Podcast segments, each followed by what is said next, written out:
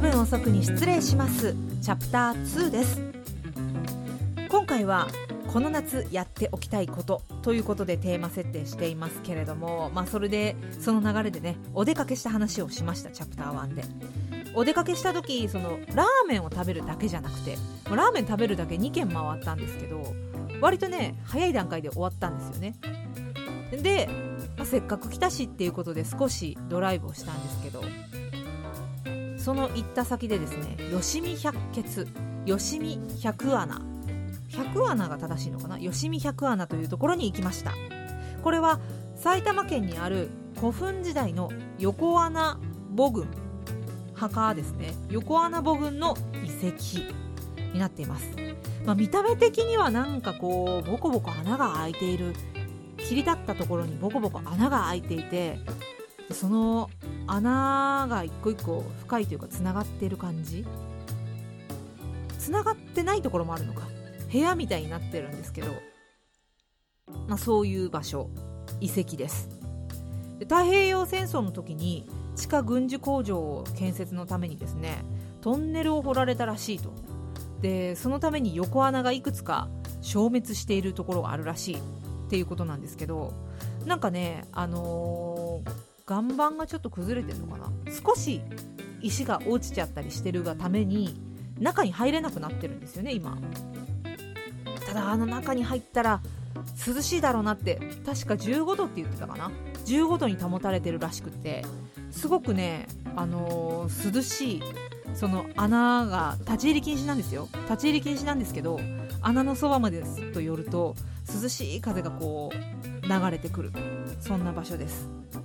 でさらにここは光苔が自生しているっていう穴がありまして国の天然記念物に指定されている場所です。そこらも見たんですよ光苔も。なんかね昼間だったからなのかわかんないけどかすかにこう光ってるような蛍光塗料をちょっとこぼしちゃったみたいな感じに見える、まあ、場所がありました。で仮面ライダーとかねウルトラマンシリーズのロケ地にもなったらしい。っていうのがウィキペディアに書いてありましたが私はね何と言ってもスピッツも来たらしいっていうことを聞いてテンションが爆上がりしました。なんかお土産屋さんってあるじゃないですか。でそのお土産屋さんのね 店主さんなのかな。男性の方がすっごい熱量がある方でパッションのある方でなんかお客さんもこのコロナでね少ないせいでしょうね。なんかちょっと写真も見てってよみたいな感じで案内してくれまして。でかつての吉見百穴がどんな様子だったかとか、まあ、そういう話をこうはあなるほどって言いながら聞いて来てくれたアーティストの方のサインとかこうバーって並んでたんですよ。スピッツのサインも私ちょっと見つけられなかったんですけどスピッツもここで撮影しましたよみたいな感じでスピッツの写真が飾ってあったので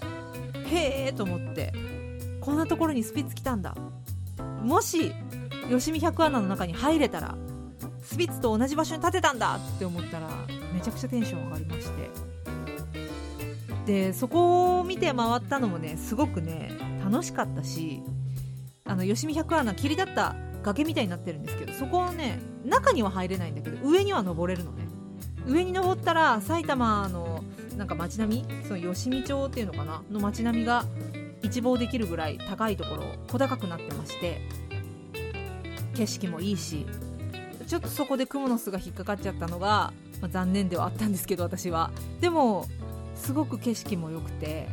勉強にもなったなと。だから穴で涼しい風を当たりつつ光苔を見てで綺麗な景色も見て売店のおじさんにちょっと詳しいお話聞いたりしつつお土産も買ってね帰ったんですけど。そのおじさん曰くね一番の推しは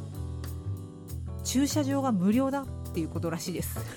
なんかいろんなね遺跡とかいろいろ公園とかもありますけど駐車場が無料なところってあんまないですからね。そこもねかなり自慢されていました。まあ、私あの実はねちょっと前に貝塚遺跡にも行ったんです。東京都内にある。なんかこういう遺跡的なところ心惹かれちゃうのかな？行ってみたくなっちゃうのかな？お寺とか神社とかもすごく好きなんですけどこういう歴史を感じるところに来ると心躍るというか嬉しい気持ちになる。手っ取り早く勉強した気になるからでしょうかね。身も蓋もない言い方をすればですけど、まあ、ただなんかそういうのを見てで私はねすごく勉強にはなるはずなんですけどこういう歴史的なこう遺跡とかに行くっていうのは私すごく好きなんですけど全然調べていかないんですよね。調べていかないからいけないんでしょうね。なんかああいう場所はちゃんと調べてから行くべきだなっていうのを思いました。もしこの夏自由研究だのなんだのっていうことで、えー、お出かけされる方歴史的な遺跡に行く方はですね前もってどういう遺跡なのかっていうのを調べてから行くっていうのもいいと思います。ちなみにこの吉見百穴は行く直前行こうちょっと行ってみようかってなった時に少しだけスマホで調べまして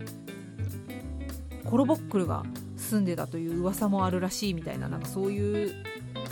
見方をする方もいらっしゃるらしいっていうのもねなんかウィキペディアに書いてありましたしなんかへえと思いながら行ったんですけど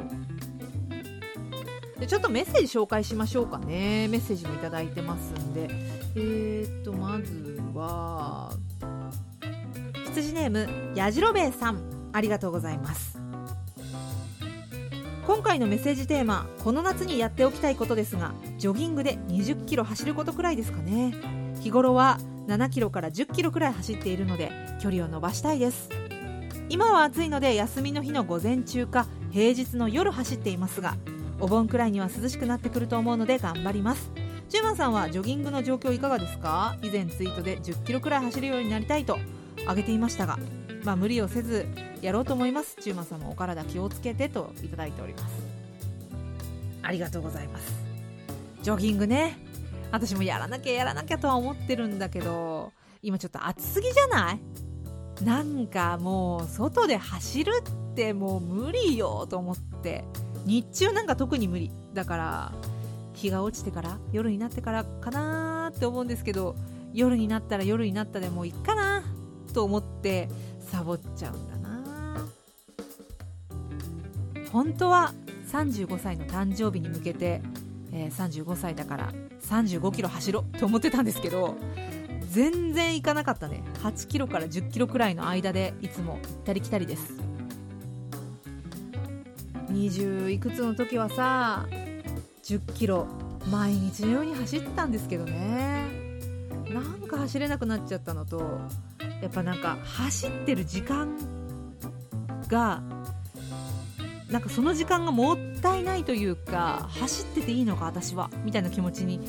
なっちゃうようになったんですよね。これがね一番良くないと思うな。何かに打ち込む時にこの時間って無駄じゃないって思うのすっごく不毛だし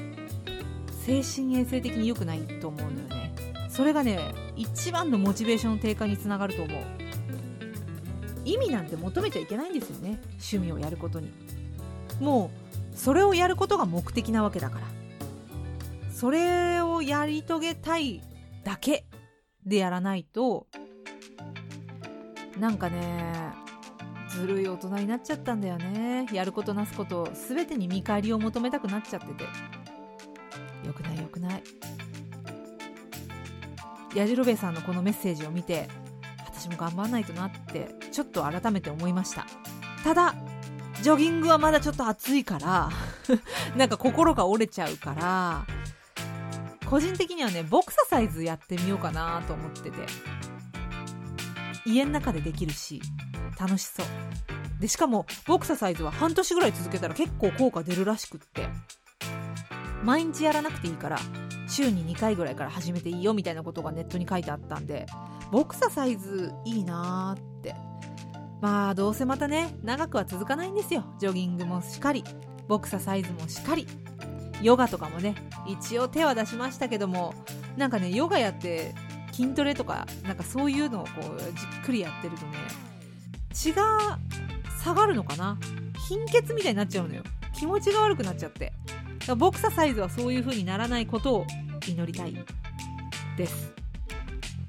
やじろべえさんジョギングのメッセージありがとうございます。これはね私もこの夏ちゃんとやっておきたいことかなって思う。思うのとやるのとではもう大きな違いだけどやじろべえさんのおかげで初心を思い出すことができました。追伸で先日送ったきゅうりの写真31日無事孫の手で収穫されました。ナスはもう少しかなといいております。そうですか。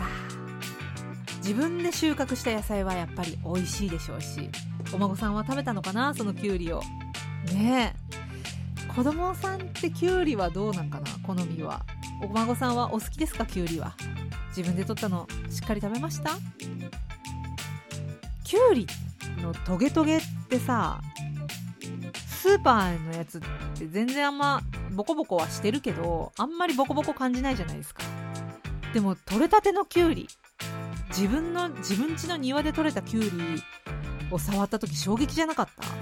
こんなにボコボコがなんか痛いほど針みたいな感じでボコボコしてんじゃない？こんなにあのボコボコ尖ってんだっていうの知らなかった。まそういうさ触ってみないと分かんないこととか経験してみないと分かんないことっていっぱいあるからお孫さんに家庭菜園触れさせとくっていうのはねいいと思うわ。やじろべえさんメッセージありがとうございます。じゃあまだまだメッセージ頂いてますんで次のチャプターでご紹介します。